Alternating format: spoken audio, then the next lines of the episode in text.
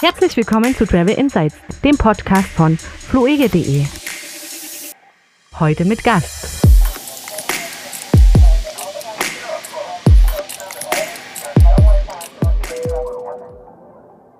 Herzlich willkommen zu unserer 16. Ausgabe, wenn ich das hier richtig auf den Zettel habe, beim Travel Hast Insights? Podcast von fluege.de.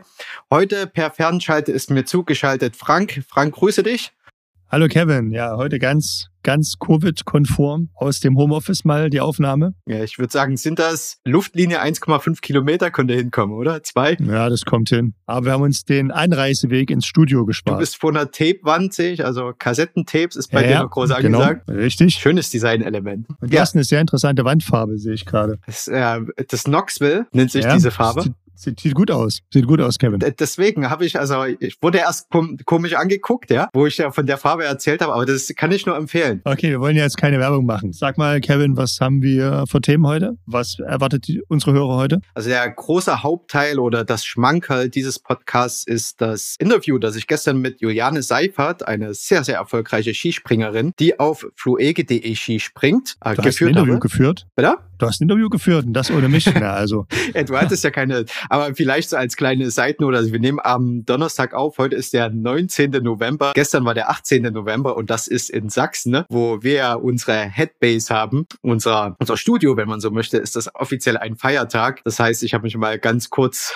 privat über die Grenze geschmuggelt und habe das ausgehebelt. Äh, nein, das haben wir natürlich auch per Fernschalte geführt, weil Juliane ist selber Thüringerin und sie war in Fluseligenthal. Das ist ein kleiner Ort, wo wir eine Sprungski-Produktionsfirma betreiben. Und wer noch nie Skispringen gesehen hat, den sei das A wärmstens ans Herz gelegt und B, dem wird dort auffallen, dass dort die, äh, dass dort viele Springer mit fluege.de Ski springen. Und wir produzieren die praktisch. Das war der Eintritt, dass wir auf diesen Skiern stehen dürfen. Und da haben wir in Fluseligenthal betreiben wir da eine kleine, ja, man kann schon sagen Manufaktur. Also dort ist vielleicht zwei Handvoll Menschen, die diese Ski wirklich einzeln super spezifisch anfertigen, eben für diese Springer genau abgestimmt. Und ja, Großveranstaltungen, Sportveranstaltungen ist ja in, in Zukunft ein schwieriges Thema. Und wie das für Juliana, also für, für eine Weltcup-Skispringerin da aussieht, was ansteht, wie sie überhaupt zurzeit reisen kann, welche Veranstaltungen stattfinden und welche nicht, da haben wir ein bisschen drüber gesprochen. Und ich freue mich, dass sie Zeit für uns gefunden hatte und wir das so verbinden konnten. Und noch äh, nebenbei bemerkt, es ist, ist nicht nur so, dass wir irgendwelche Sprungski herstellen. Das sind tatsächlich auch die besten Sprungski auf dem Markt. Das sage ich jetzt nicht, weil wir es tun, sondern weil es tatsächlich auch die gängige Branchenmeinung ist. Ja,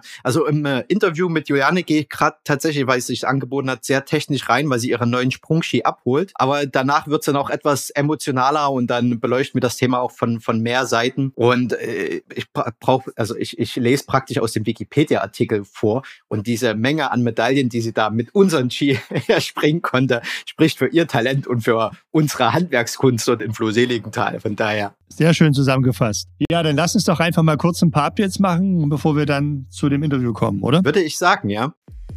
Please take your seat and fasten your seatbelts. Ja, soll ich losschießen? Willst du reinspringen? Na, lass mich mal anfangen vielleicht. Ich würde mal sagen, die wichtigste News, die wir update technisch haben, ist ja, würde ich noch mal kurz der Impfstoffentwicklung widmen. Nachdem wir ja letzte Woche erwähnt hatten, dass BioNTech einen Impfstoffkandidaten hat mit einer damals äh, über 90-prozentigen Wirksamkeit oder Effektivität, hat ja Moderna äh, nachgelegt aus den USA mit 94,5 Prozent. Und im Zuge dessen hat jetzt nochmal BioNTech äh, die Daten veröffentlicht und hier ergibt sich rechnerisch sogar eine Effektivität von 95 Prozent. Äh, mit diesen Daten wird jetzt äh, BioNTech eine Notfallzulassung bei der FDA in den USA beantragen und parallel läuft ja auch das Roll Review Verfahren bei der EMA als bei der europäischen Behörde. Und ja, ich denke doch mal, die Zeichen stehen aktuell darauf, dass wir doch im Dezember vielleicht schon einen zugelassenen Impfstoff haben werden hier. Also es sieht gut aus. Ich äh, bin da etwas befangen. Ich hatte auf eins der beiden Unternehmen an der Börse meine Wette platziert. Ja, und äh, ich war bei dem letzteren mit 94,5 Prozent, habe ich mich sehr gefreut. Aber jetzt kommst du hier mit den 95 Prozent um die Ecke. Das äh,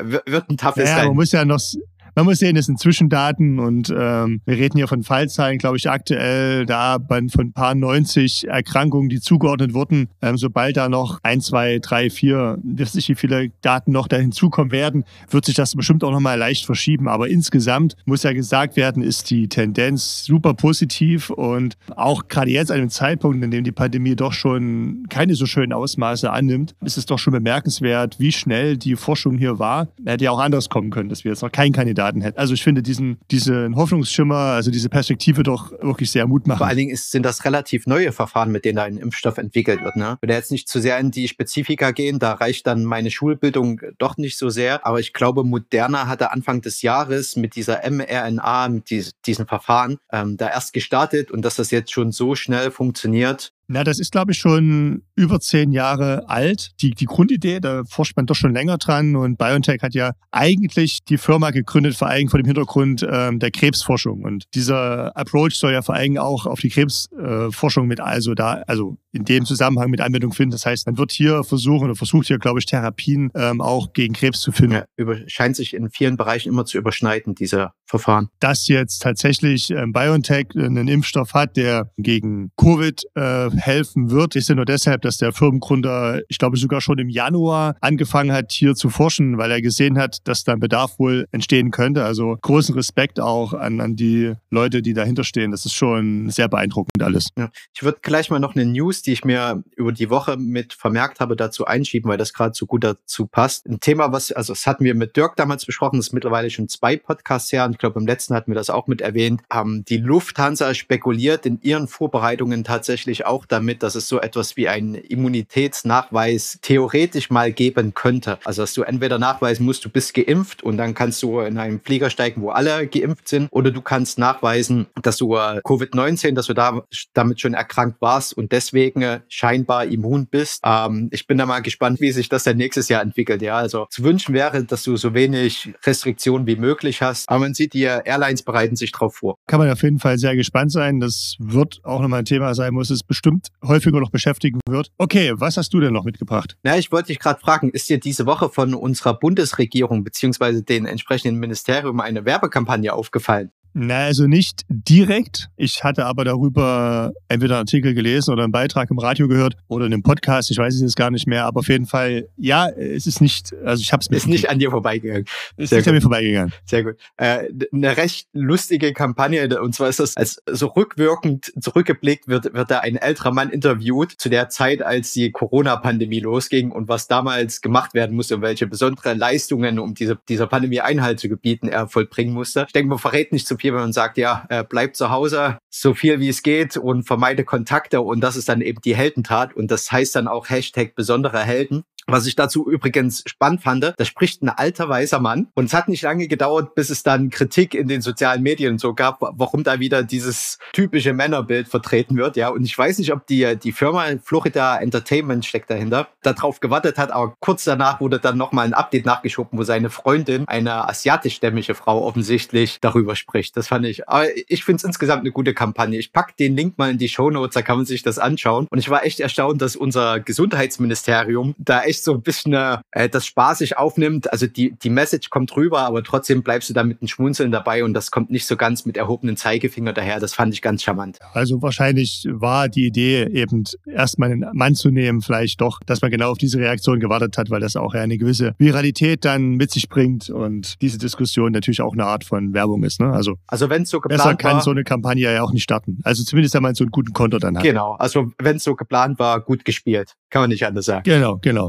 Okay, ähm, ich habe mal noch was mitgebracht und zwar Lonely Planet wird vielleicht einigen was sagen, ist so der ja, unabhängigste Reiseführer, also ich zumindest kenne, ist alles ähm, redaktionell betreut und sie machen jedes Mal, jedes Jahr äh, so Awards, wo sie sagen, okay, das sind die Reiseziele, zu denen man hinreisen sollte in dem in dem Jahr und sie haben es diesmal auch für 2021 rausgebracht, allerdings nur digital, nicht in Buchform. Und sie haben sich jetzt auch ähm, hier sehr stark auch äh, dem Thema ja, Gesellschaft, Nachhaltigkeit, Vielfalt gewidmet, Entschuldigung. Und sie haben jetzt nicht nur reine Destinationen bewertet, sondern haben eben halt jetzt auch, ja, sage ich mal, äh, Sachen noch mit reingebracht, wie nachhaltiger Wanderweg in Italien oder barrierefreies Reisen auf Costa Rica. Also das sind so ganz viele interessante Sachen dabei. Kann ich jedem mal nur empfehlen. Wir, ich würde mal sagen, wir packen den Link in die Shownotes, da kann sich jeder mal selbst dann durchlesen. Weil du gerade sagst, barrierefreies Reisen. Wenn es da vielleicht jemanden gibt, kann sich gern bei uns melden, der vielleicht im Rollstuhl sitzt oder sonst eine, eine schwierige Behinderung hat, die also dieses Reisen im Flieger schwierig macht. Das wird mich mal total interessieren, ob Menschen so fliegen können und, und wie das aussieht, welchen Platz sie im Flieger bekommen. Da können wir, glaube ich, mal echt eine Folge drüber machen. Also wer da jemanden kennt und gerade zuhört, gerne äh, podcast.fluege.de bei uns melden. Ich glaube, das könnte also mich würde das tierisch interessieren. Ja, mich auch. Also würde mich auch freuen, wenn sich jemand melden würde. Weil du gerade sagst, nachhaltig, ja. Ich bleib heute mal ab. Also ich habe insgesamt drei Meldungen, die immer die Lufthansa Group betreffen. Und das passt halt wunderbar rein. Die haben diese Woche anscheinend Presse. Kann das sein, dass du auch börsentechnisch da investiert hast? In Lufthansa, ähm, nee. Hätte ich mal machen ja, sollen. Das diese thematische Dichte lässt ein bisschen darauf schließen. nee, also ja, nach, nachdem die Impfstoff-Pressemeldungen rauskamen, dann ging es ja tatsächlich bei allen, also ich würde jetzt mal sagen, pauschal bei allen Reiseunternehmen an der Börse wieder hoch, die Werte, weil das macht halt das Reisen sicherer bin nicht in Lufthansa investiert, von daher kann ich hier mit besserem Gewissen darüber sprechen. Aber die haben, also die Pressesprecher der Firma, der Gruppe waren tatsächlich sehr aktiv. Weil du sagst, nachhaltiger Reisen. Ich weiß es nicht so ganz, ob diese Meldung wirklich so positiv ist, wie du gerade vermutest. Aber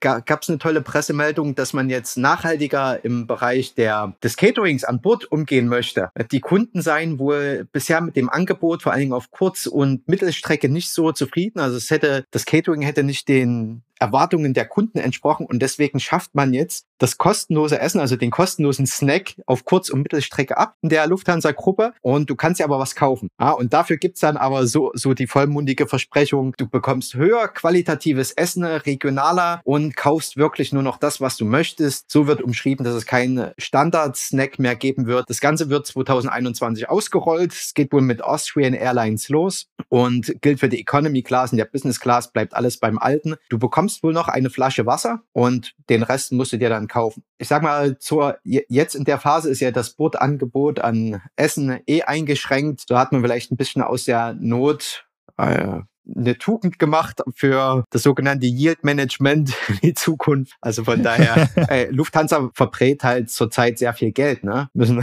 schauen, wo sie sparen können. Okay, dann frühstücken wir vielleicht gleich noch was anderes mit ab, wenn wir einmal bei der Lufthansa sind. Beziehungsweise ich rede ja von der Lufthansa Group. Also da hast du dann auch, wie schon gesagt, Austrian Airlines, Swiss Airlines mit dazu. Eurowings gehört auch mit zur Group. In Frankfurt und München, und das passt gut in die Corona-Pandemie-Schutzmaßnahmen-Zeit, wird jetzt getestet, dass man kontaktlos auch an Bord einchecken kann, also anborden kann. Und zwar per Gesichtserkennung. Da habe ich mir die Pressemeldung mal durchgelesen. Okay, das klingt, das klingt sehr interessant. Erzähl ja, mal. Ich ver vermute, da liegen gleich ein paar Fragen schon auf der Hand. Unterbrich mich da gerne, ja. Also du. Immer, immer. Du musst dich in die App einloggen. Also wenn du jetzt deinen Flug gebucht hast, log dich in die App ein ja. und dort musst du dann halt so ein paar Schritte durchgehen. Ich habe das noch nicht testen können, weil ich derzeit keinen Lufthansa-Flug gebucht habe. Dort musst du dann ein Foto von dir hochladen und ein paar Maßnahmen äh, vornehmen, dass du eben erkannt wirst. Und dann hast du in Frankfurt ja. und München dort am Schalter wird dann dein Gesicht gescannt und dann kannst du halt ohne irgendjemandem was zu geben, äh, dort das Onboarding vornehmen. Ah, okay, du definierst also vorher, wie du aussiehst, ja. damit man weiß, dass du derjenige auch bist. Und dann wird halt, wenn du am Schalter auch stehst, geguckt, dass du auch derjenige bist, der auf dem Foto ist. Nee, ich finde das persönlich sehr gut, weil ja, du konntest auch mit Telefon einchecken oder beziehungsweise das Onboarding betreiben. Aber was mich halt immer gestört hatte, die Scanner dort, die, also meistens funktionierten die nie so richtig, dass du immer länger als kürzer, also unnötig lang, sage ich jetzt mal, dort rumgemäht hast. Und wenn du in Anführungszeichen Pech hast, nimmt dir noch jemand dein Telefon aus der Hand und scannt das da durch.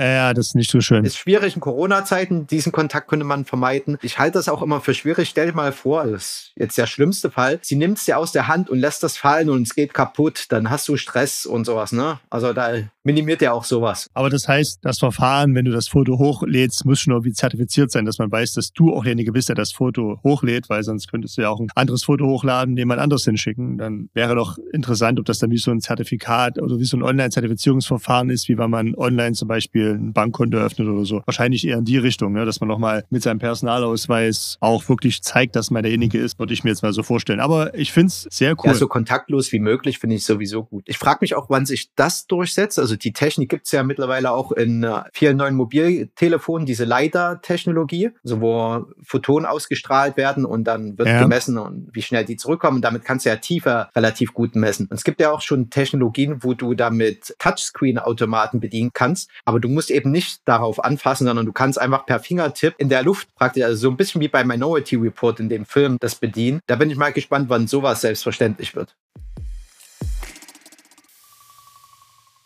Okay, Frank, dann Kevin, ein paar Länder-Updates können wir noch fix durchgehen. Ist wieder was Interessantes passiert.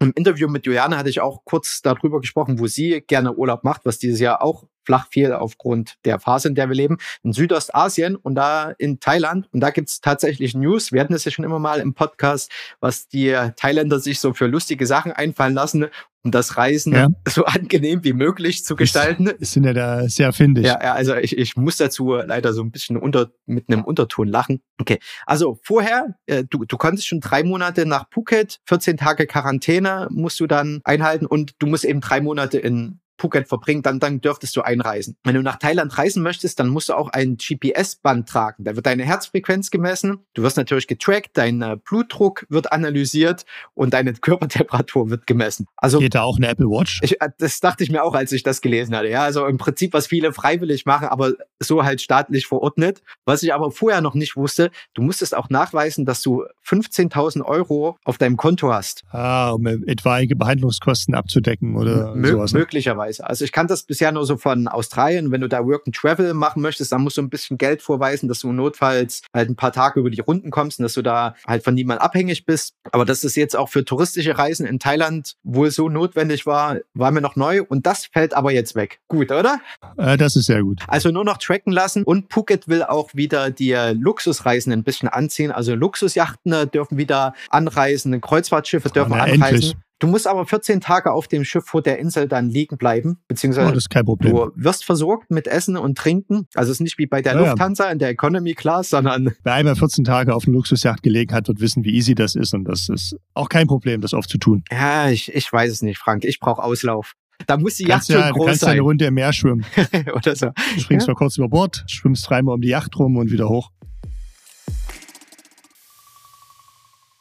Ja, dann Okay. Abkürzung, wenn wir so in, in weiter Ferne noch sind, in Kuba, das, das ist ja offiziell kein Risikogebiet, zumindest nach meinem Stand heute. Kannst du doch einreisen. Ein PCR-Test ist Pflicht, wenn du einreist. Musst du direkt am Flughafen machen. Der kostet 30 US-Dollar, ist allerdings schon in deinem Flugticketpreis enthalten. Das wird schon von vornherein aufgeschlagen. Und da gibt's jetzt ein bisschen unterschiedliche Aussagen von unserem Auswärtigen Amt und von äh, der kubanischen Einreisebehörde war das, glaube ich, direkt. Äh, unser Auswärtiges Amt sagt, du musst dich dann direkt in Isolation begeben, also in dein Hotel. Fünf Tage, dann musst du nochmal einen Test machen lassen. Wenn der negativ ausfällt, dann kannst du sag mal, locker deinen Urlaub verbringen. Sag mal, jetzt für viele Hotelreisende ändert das jetzt nicht allzu viel, solange du im Hotel bleibst. Ne? Die Aussagen von, von der Behörde vor Ort in Kuba sind etwas anders. Sie sagen, das gilt, wenn du in eine Privatunterkunft möchtest oder wenn du in eine Ferienwohnung möchtest. Und selbst dann ist die Isolation nicht so streng. Du sollst dich einfach nur an die strengeren Corona Regeln halten, was wir ja mittlerweile nach, wie lange haben wir die Pandemie schon? Also sollte man mittlerweile können. Aber du musst dich dann, wie gesagt, nach fünf Tagen nochmal testen lassen. Und wenn du dann negativ getestet wirst, dann kannst du dich auch wieder freier bewegen. Ja, was passiert, wenn du positiv getestet wirst am Flughafen? Dann, und du hast ein Hotel, die haben spezielle Zimmer wohl, also stellen spezielle Zimmer zur Verfügung.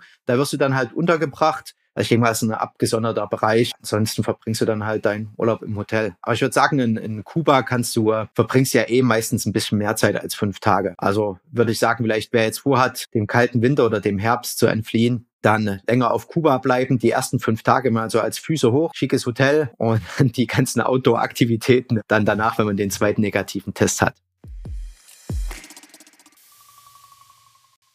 Wo wir bei Tests sind, kurzes Update noch. In Spanien hat die Woche veröffentlicht, das zählt, glaube ich, ab 23. November, genau, ab 23. November zählt das, dass du ein negatives PCR-Testergebnis auf SARS-CoV-2, also Corona, vorweisen musst. Und da hatten sich die Kanaren ein bisschen dagegen gewehrt, weil dort hätte ein Antigen-Test, der günstiger, schneller ist, weniger genau, aber eben günstiger und schneller. Also es hätte auf den Kanaren gereicht. Die spanische Regierung hat gesagt, nein, das gilt für Gesamtspanien und das ist mit de facto jetzt erstmal so Stand. Also du brauchst auch für die Kanaren ein PCR-Testergebnis. Der Antigen-Test reicht da nicht. Aber ich hoffe, dass wir in den nächsten Podcast-Folgen das wieder ja, updaten können, weil die Kanaren arbeiten, also die Behörden auf den Kanaren arbeiten sehr daran, dass tatsächlich der Antigen-Test reicht, weil es könnte für mehrköpfige Familien dann doch ein bisschen teurer werden, wenn du PCR-Tests machen lassen musst.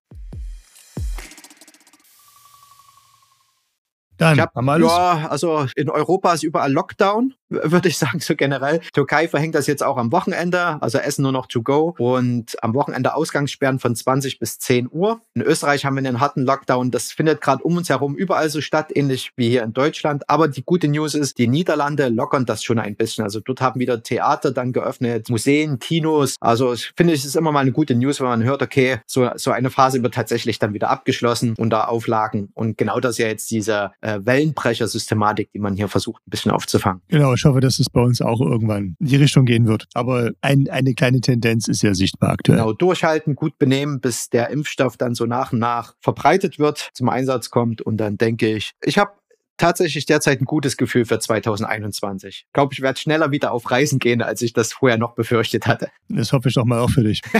ja, willst mich loswerden? Ne?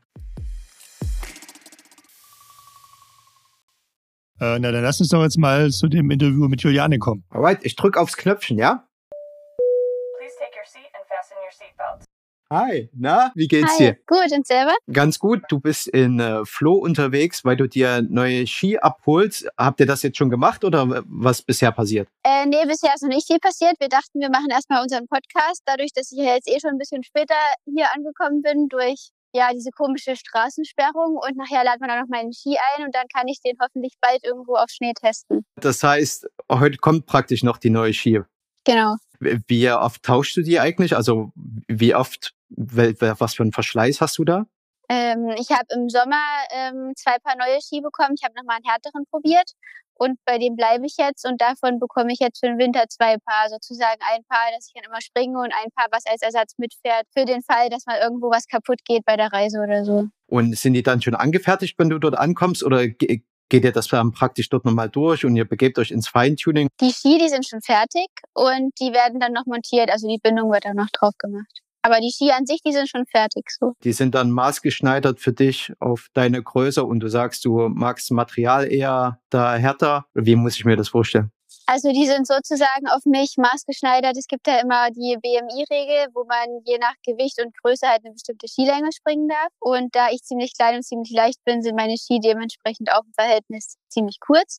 Und da gibt es verschiedene Modelle, die halt je nach Härtegrad oder nach Material dann halt ähm, benannt sind, nach G-Modellen, nach C-Modellen. Und da habe ich jetzt, glaube ich, im Sommer eins für mich gefunden, was da sehr gut funktioniert und wo ich super damit fliegen kann. Vielleicht sollte ich das nochmal kurz für unsere Zuhörerinnen und Zuhörer mit erläutern. Flo Seligenthal betreiben wir mit einer Ski, eine Sprungski-Produktionsfirma, wo wir die Ski herstellen. Und so sind praktisch auch wir beide aneinander gekommen, weil du mit unseren Skiern springst. Und da hatten wir einfach heute mal die Idee, bei dir mit durchzuklingeln und mal zu fragen, wie es so für die kommende Saison läuft.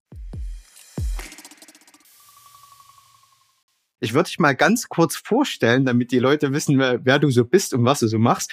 Du hast eine eigene Wikipedia-Seite, ja. Da steht drin, dass du aus Thüringen kommst, dass du seit 2011 Ski springst und da steht ganz viel zu deinen Medaillen drin. Muss mal sagen, ob das so vollzählig ist. Also zwei Goldmedaillen in der Weltmeisterschaft, dann in der Jugendweltmeisterschaft einmal Gold und in der deutschen Meisterschaft siebenmal Gold, zweimal Silber, zweimal Bronze. Ist das noch so aktuell? Das ist aktuell, allerdings springe ich seit 2000 Ski und nicht erst seit 2011. 2011 war unser erster Welt. Ah, okay. Okay, es gibt ja auch den Absatz Anfänge bis 2011. Ah, das ist Ja. ganz gut. Eine Frage habe ich da nämlich an dich und dann ähm, war es auch mit Wikipedia. Hier steht, dein Großvater und dein Vater waren auch Skispringer. Bist du jetzt aus Familienpflicht da reingekommen und hast die Liebe so im Nachhinein entdeckt oder ging das direkt als kleines Kind dann schon von der Interesse los? Nein, eigentlich gar nicht. Also mein Papa und mein Opa waren Skispringer, aber ich habe irgendwann mal beim Alpine Skifahren zu meinen Eltern gesagt, boah, voll cool, das möchte ich auch mal ausprobieren. Und da war ich allerdings schon so acht oder neun Jahre. Also viele fangen ja auch schon mit sechs oder sieben an. Und letztendlich habe ich dann da erst mit nordischer Kombination angefangen und bin dann darüber zum Spezialsprung gekommen. Also es hat dann doch etwas länger gedauert bei mir. Aber ich denke, die Gene ähm, sind da durchaus schon da gewesen fürs Skispringen. Und nicht abgeschreckt gewesen beim ersten Mal dann, wenn es dann, sag ich mal, den kleinen Hügel runtergeht? Nein, gar nicht. Also im Gegenteil. Ich glaube, ich habe meinen Jugendtrainer da immer ziemlich genervt, weil ich immer sofort auf die nächstgrößere Schanze wollte und ähm, da immer weiter wollte und super motiviert war. Und ja, habe da sehr schnell sehr viel Gefallen dran gefunden. Ich habe gesehen, du hast im Sommer auch was gewonnen im Team und ganz knapp Silberplatz um 0,5 Punkte. Ja, genau. Wir hatten vor drei Wochen deutsche Meisterschaften und da ist es die Goldmedaille im Teamspringen geworden und die Silbermedaille im Einzelspringen. Wie war es denn bisher im Sommer? Ja, in den Beschränkungen, die wir hatten, wie verliefen denn da die Veranstaltungen? Was, was war denn geplant gewesen und wie, wie hat es im Endeffekt ausgesehen? Also es war eigentlich ja schon auch ein Sommerkompris geplant. Der hat bis auf einen Wettkampf in Friedenstadt in Tschechien leider nicht stattfinden können. Und dort wollte unser Trainer auch nicht mit uns hinfahren, weil er gesagt hat, ähm, es kommen so viele Nationen wie die Japaner und die Norweger nicht. Und deswegen hätte es für uns dann in seinen Augen halt nicht so den Wert gehabt, sich dort zu messen. Deswegen hatten wir sozusagen nur einen Trainingswettkampf in Österreich und halt die deutsche Meisterschaft im Sommer jetzt als Wettkämpfe. Und bei der deutschen Meisterschaft war es so, dass wir uns alle haben vorher testen lassen müssen. Und dann mit dem negativen Testergebnis waren wir sozusagen erst startberechtigt. Und dann waren leider keine Zuschauer erlaubt. Also meine Eltern, mein Freund und ähm, ein paar Zuschauer waren dann da auf der Tribüne von dem von dem Café im Auslauf in der Audi Arena in Oberstdorf, aber grundsätzlich im Stadion waren keine Zuschauer erlaubt. Also es war wirklich nur ein ganz kleiner Kreis, halt so Angehörige und so, die da zugeschaut haben und wir mussten halt über eine Maske anziehen. Aber ansonsten vom Wettkampfablauf an sich ähm, war alles so wie sonst auch. Also eigentlich ja, für uns Skispringer unverändert, außer dass wir halt einfach die Maske tragen müssen bis kurz vorm Start. Wie fühlt sich das an? Dann ist das wie ein Trainingssprung, wenn man in ein leeres Stadion reinspringt oder? Ja, das nicht. Also für mich ist es eigentlich immer das Gleiche. Ich möchte immer meinen besten Sprung machen und klar, es ist toll, wenn das Stadion voll ist und wenn die Zuschauer unten uns anfeuern, aber ich glaube, da müssen wir im Moment einfach ein bisschen umdenken und einfach froh und dankbar sein, wenn Wettkämpfe stattfinden können und ähm, sind dann genauso glücklich, wenn die Zuschauer uns im Winter vom Fernsehen die Daumen drücken und dann nicht vor Ort sein können. Wie sieht das für die kommende Saison aus? Wird das genauso laufen wie jetzt eure Sommerspring, sage ich mal, der Sommer Grand Prix oder gibt es da schon Pläne? Hm, also es gab jetzt schon ein paar Absagen leider für die Weltcups in Japan. Die können nicht stattfinden, für uns nicht und für die Männer nicht. Und unser Weltcup-Start wurde jetzt auch leider verschoben. Also wir hätten ja eigentlich Anfang Dezember den ersten Weltcup in Lillehammer äh, gehabt. Der ist jetzt verschoben worden. Bei den Männern geht es jetzt am Wochenende in Polen los. Für uns natürlich schade, so dass wir wissen, okay, da geht es jetzt los und wir dürfen noch nicht. Aber ich glaube, es ist einfach wichtig, so die Motivation hochzuhalten und vor allem den Spaß am Springen und dann ähm, einfach startbereit und topfit zu sein, wenn es dann losgeht.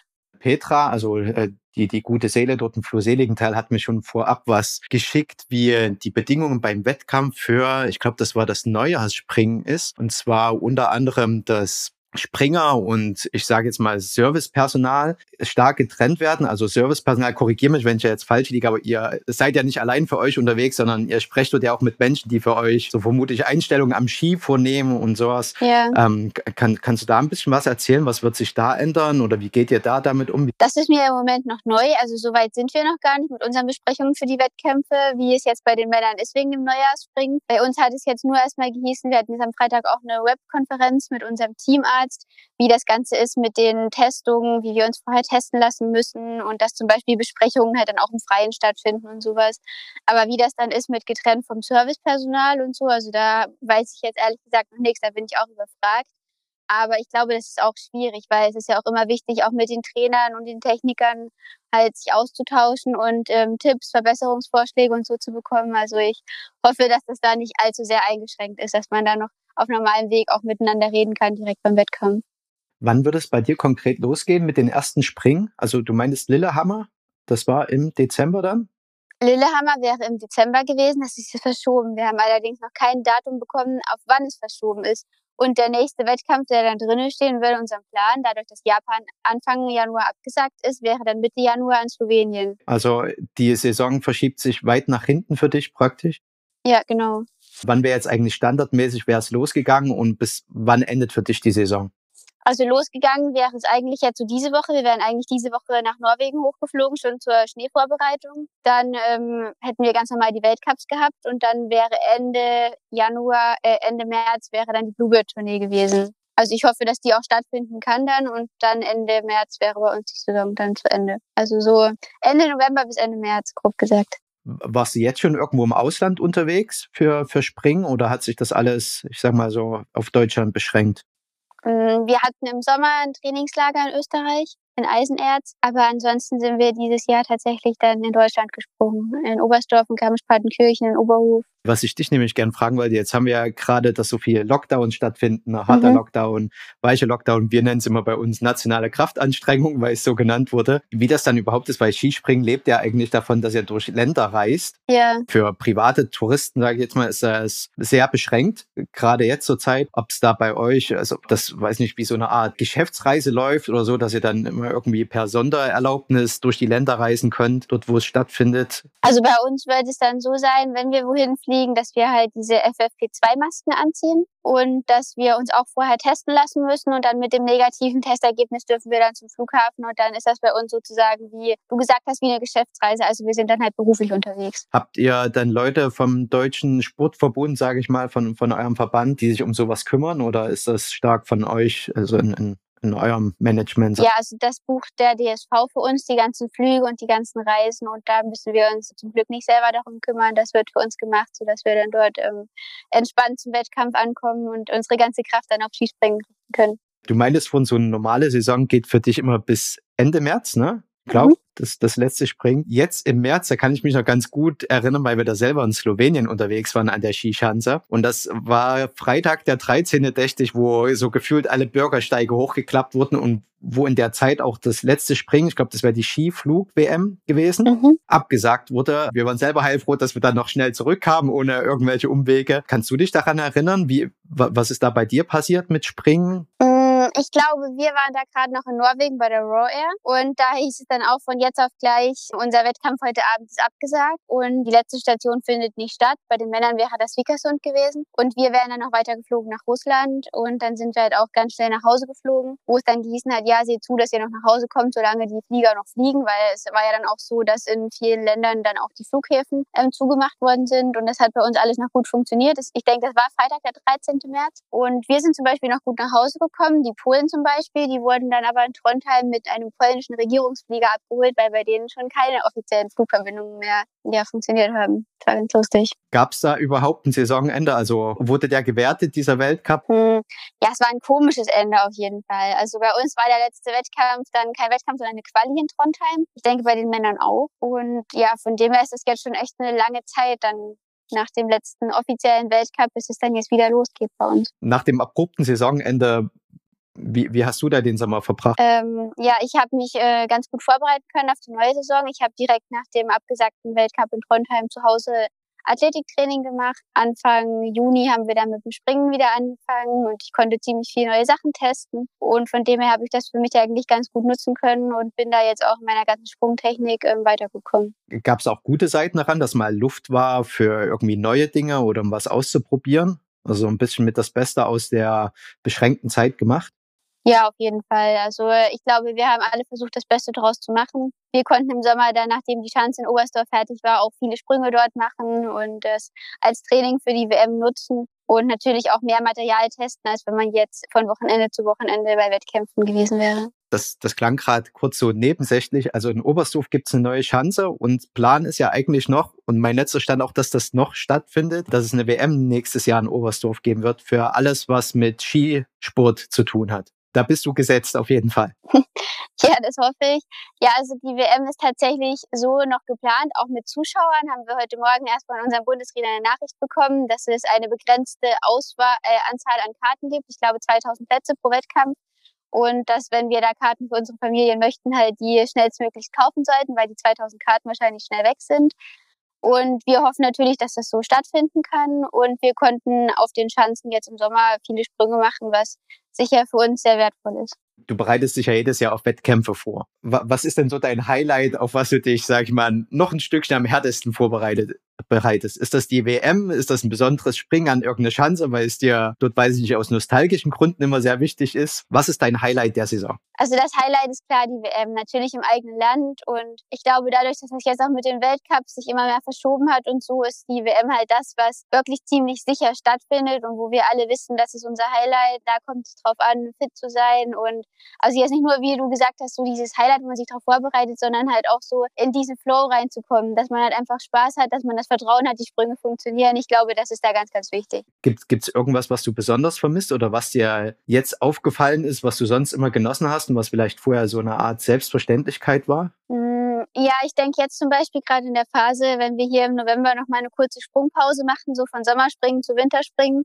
hätten wir jetzt eigentlich noch mal eine Woche gehabt, wo wir auch in die Sonne fliegen konnten, also noch mal ein bisschen Sonne tanken vor dem Winter und natürlich die Wettkämpfe an sich. Also das fehlt beides. Ich brauche immer so ein bisschen so diesen Wettkampfflow und mir fehlt das natürlich jetzt sehr, dass ja, dass das noch so lange dauert, bis wir uns da wieder international messen können, weil es dann auch immer ein bisschen schwierig zu sagen. Man kann klar sagen, die Technik passt und man hat den Vergleich im eigenen Team, aber so der internationale Vergleich ist natürlich noch mal eine andere Hausnummer und anders aussagekräftig und ja, da hoffen wir und würden uns natürlich sehr freuen, wenn dann auch vor der WM nochmal Weltcups stattfinden. Bin ich da richtig? Du bist Thailand-Fan, ne? Reist du, du reist immer so in die thailändische Ecke? Genau, da war ich jetzt schon zweimal, aber dadurch, dass es immer nach der Saison war, habe ich jetzt nie so ein Inselhopping gemacht oder wo ich jetzt mega viel angeguckt habe, sondern es war dann eher so an einem Ort, wo man mal ein paar Bootsausflüge gemacht hat und so. War mega schön, aber wenn das irgendwann wieder möglich ist, ähm, ja, würde ich da natürlich sehr gerne nochmal hin. Er ist äh, gerade sehr, sehr schwierig möglich. Ich glaube, du Ja. kannst mit einem Sondervisum, äh, da musst du aber mindestens drei Monate dorthin reisen, nach Phuket reisen, oder du machst solche Späße wie Fußfesseln mit, äh, wo du getrackt wirst. das ist in, in, ja, ist in Thailand gerade kunterbunt. Aber es ist interessant, mal so be zu beobachten, wie die Länder damit umgehen und was sie sich so testweise, also mache ich hier immer ein Gänsefüßchen einfallen lassen, dass man Ja. dort wieder hinreisen kann. Mal ganz kurze Frage zwischendrin. Hast du unsere Ski schon mal zweckentfremdet? Für Wasserski oder als, ich weiß es nicht, Regal oh Gott, oder Baseballschläger? Ich habe die noch nicht zweckentfremdet, nein, aber wie du sehen kannst, wenn ich mal hier ein bisschen drehe, die hängen hier auch an der Wand Ja, ja. bei flüge.de, genau. Hier gibt es auch noch alte Bilder von mir früher. Oh ja, wo wir das letzte Mal zu Besuch waren, da hatte ich dich auf einem Bild erkannt. Hat, hatte ich dir das sogar geschickt oder so? Da warst du noch sehr, sehr jung auf dem Bild. Da kommt das auch hin mit denen, dass du seit 2000 schon angefangen hast. Ja, also hier gibt es tatsächlich viele Erinnerungen, wenn ich mich hier so umgucke. Es ist immer wieder schön hier zu sein. Lass mich mal kurz durchgehen, ob ich noch was, ob ich was vergessen habe, was ich dich fragen wollte. Wolltest du dir selber schon immer mal eine Frage stellen? Ich mir selber. ja. Oder, oder vielleicht auch die schönste Frage, die dir mal gestellt wurde, die du gerne beantwortet hast. Oder wo, vielleicht, wo du dir auch dachtest, ah, das nächste Mal würde ich die anders beantworten. Das ist schwierig, ja. Also ich hatte gestern erst ein Interview in der Falknerei in Rula Okay. und ähm, wo ich ja meinen Patenadler habe und diese Verbindung zu diesem Adler, also das war so, ja, das war für mich was ganz Prägendes und das war tatsächlich wenige Monate vor meinem allerersten Weltcupsieg und ich glaube, dass das wirklich bei mir so ein Erlebnis war, was mich irgendwie ein bisschen im wahrsten Sinne des Wortes beflügelt hat. Und da hängt auch gerade ein Bild hier und deswegen ähm, hängt auch hier an der Wand. Ich glaube, der Ronny wollte das unbedingt hier aufgehangen haben. Nee, sonst, wenn ich hier einmal schon bei Flüge.de bin, ähm, natürlich ein riesen Dankeschön an euch. Also immer für die perfekten Ski, für die perfekte Unterstützung. Ich bin immer gerne hier und ich bin sehr stolz drauf, ähm, Team Flüge.de zu springen. Ja, sehr, sehr gerne, aber das Lob muss ich dann praktisch direkt an die Kollegen von Flo weitergeben, die da in ihrer Halle werkeln. Und das, was ich immer spannend finde, ist, dass diese Ski, also man denkt, das sind halt irgendwie Holzbretter, ja. Und wie das am Anfang von unserem Gespräch schon rauskam, dass da halt so viel Technik irgendwie drinsteckt, da sind Wabenmuster drin und da werden Gewichte noch reingelegt und die Länge muss genau stimmen und ob die hart oder weich nachfedern. Äh, Ja. Das ist vielleicht mal ein, ein Punkt für eine, für eine andere Folge oder sowas, wo wir da ein bisschen reingehen können, wen es interessiert. Aber das ist schon ein mega, also Nischenprodukt und super angepasst auf die Sportler. Und daher freuen wir uns, dass du damit springst und wenn du äh, damit weiter so viel Spaß hast und dann das Ganze auch noch durch Erfolg gekrönt wird, ist natürlich für alle umso besser. Lieben Dank, Johanne, dass du Zeit für uns hattest. Ja, gerne. Und ich würde mich freuen, wenn wir vielleicht irgendwann mal wieder durchklingeln können dann. hoffentlich dann nach den ersten erfolgreichen Wettkämpfen, die dann hoffentlich bald auch stattfinden dürfen. Bin ich guter Dinge. Äh, Wie gesagt, erfolgreich warst du dieses Jahr schon ohnehin. Lieben Dank. Und dann drücke ich dir für die startende Saison, die, die hoffentlich schneller als später kommt, früher als später, äh, Ja. die, die Daumen und dass du viel Spaß hast und äh, doch alles, alles gut wird. Danke dir. Bleib schön gesund und ich hoffe, wir sehen uns bald. Danke dir. Ciao, ciao. Ciao. Das war das Interview, das haben wir am Mittwoch, den 18. November aufgenommen. Per Fernschalte Juliane war in Flohseligenthal, das ist im wunderschönen Thüringer Wald. Und wir haben aus Leipzig per Fernschalte aufgenommen. Wir hoffen, es hat euch gefallen. Und dann wünschen wir euch noch eine schöne Woche und wir hören uns nächste Woche wieder. Bleibt bis dahin gesund. Bis nächste Woche. Ciao. Ciao.